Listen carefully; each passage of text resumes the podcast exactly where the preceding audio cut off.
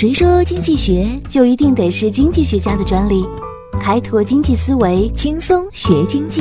上山微电台，傻瓜经济学。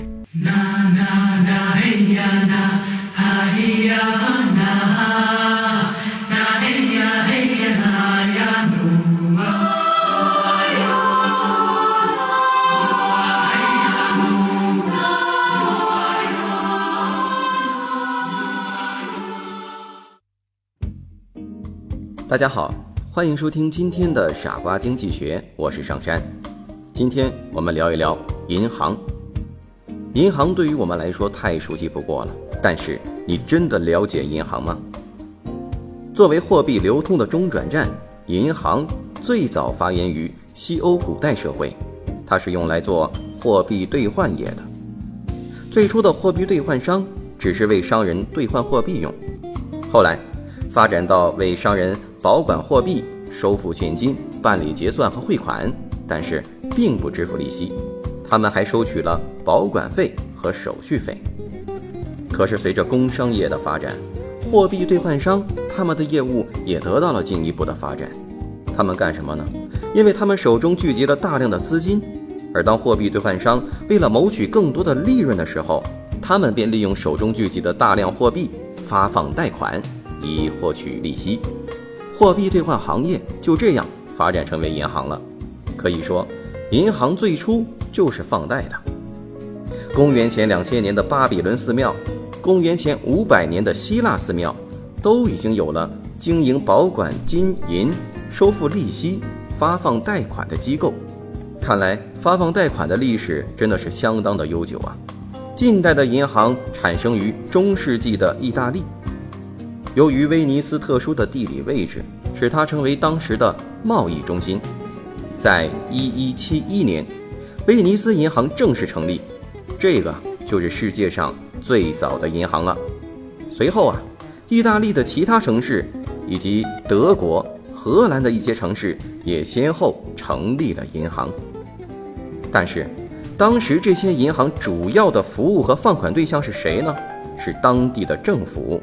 所以他们的利息很高，可以说这些银行也是最早的高利贷。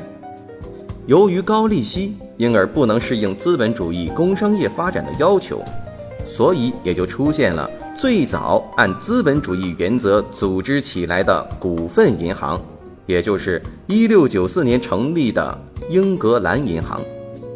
那么我们中国的银行又是从什么时候开始发展的呢？在明朝中叶。在明朝中叶就已经形成了具有银行性质的钱庄，到了清代的时候就出现了票号。而第一次使用银行名称的国内银行是什么呢？是中国通商银行，成立于一八九七年五月二十七日。最早的国家银行啊，是一九零五年创办的户部银行，后称大清银行。一九一一年辛亥革命之后，大清银行改组了，成为了中国银行，一直沿用至今。那么，银行在商业活动之中是如何担当起货币流通的中转站的角色的呢？假如银行有一百元的存款，银行借给了别人，才有利息，才有钱赚。可是，同时还要付给存款的人一定的利息，银行怎么来赚钱？通过息差赚钱，也就是说，放贷的人需要给银行百分之六的利息，而银行只需要给存款的人百分之四的利息，剩下的百分之二就是银行所赚取的利息差，属于净利润。在这里还有一个词儿我们比较熟悉，叫做存款准备金。为什么会有存款准备金的出现呢？它又是什么呢？我们知道，如果老百姓存了一百块钱。银行把这笔钱全都放贷了，那么当有人取钱的时候，银行就没有钱给人了，这样就会造成金融危机。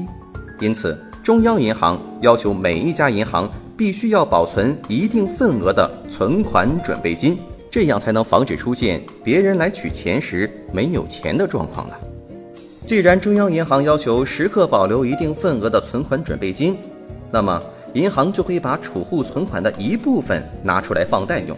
如果存款准备金是百分之二十，那就是百分之二十的存款留在银行，供提款人取现金用。也就是说，如果银行有一百元钱的存款，他就只能贷八十元。银行就是通过这样不断的吸纳存款，不停的发放贷款来完成货币的流通的，而且在货币的流通中赚取利润。现在你明白了吗？到十八世纪末、十九世纪初，规模巨大的股份银行纷纷建立，成为资本主义银行的主要形式。随着信用经济的进一步发展和国家对社会经济生活干预的不断加强，产生了建立中央银行的客观要求。一八四四年，改组后的英格兰银行可视为资本主义国家中央银行的鼻祖了。而到了十九世纪后半期，西方各国都相继设立了中央银行。早期的银行以办理工商企业存款。短期抵押贷款和贴现等服务为主要业务，而现在，西方国家的银行的业务已经拓展到证券投资、黄金买卖、中长期贷款、租赁、信托、保险、咨询、信息服务以及电子计算机服务等各个方面了。今天的问题是：当你了解银行的本质之后，还会把钱存到银行吗？这里是傻瓜经济学，我是上山，我们下期节目再见。